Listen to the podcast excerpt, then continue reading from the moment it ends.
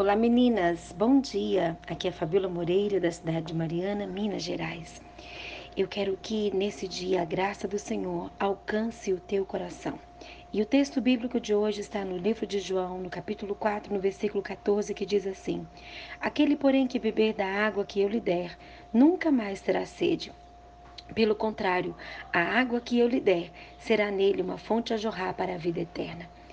Meninas, algum dia é, você já deixou um copo ou um balde debaixo de uma torneira aberta e por um momento você esqueceu? Inevitavelmente, a água transbordou se você esqueceu de desligar a torneira. Testemunhar de Cristo é simples assim.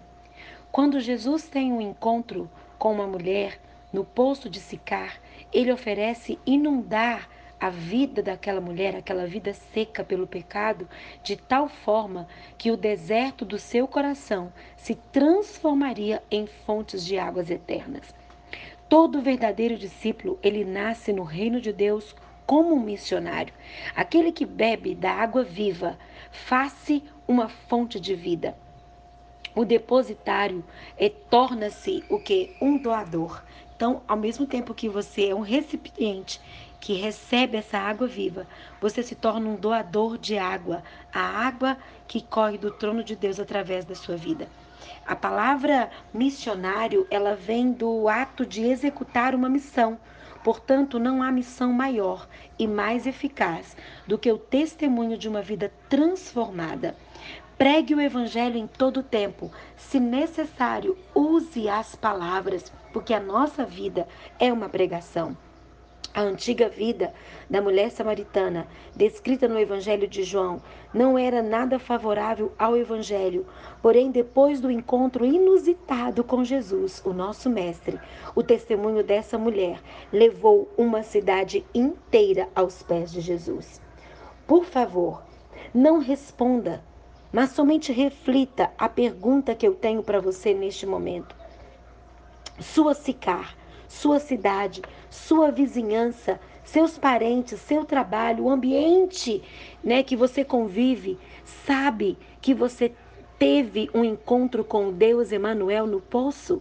Eu quero desafiar você, amada, a de fato a exalar, né, a jorrar o rio de Deus através da sua vida.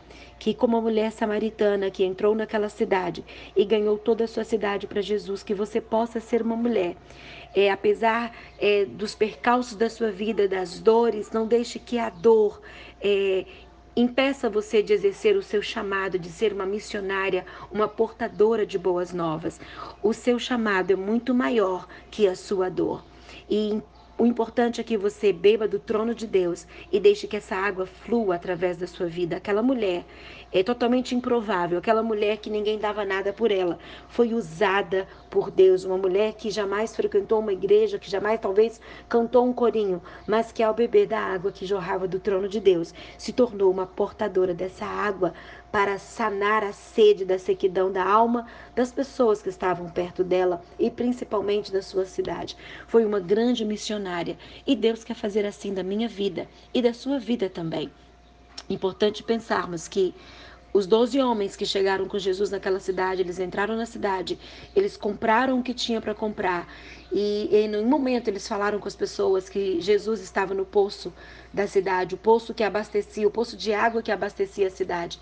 É, talvez eles poderiam ter chegado naquela cidade, aquele que foi comprar o pão, dizer: Olha, se você souber quem está lá no poço da sua cidade, corre até lá, é Jesus, vai conhecê-lo, ele está conosco.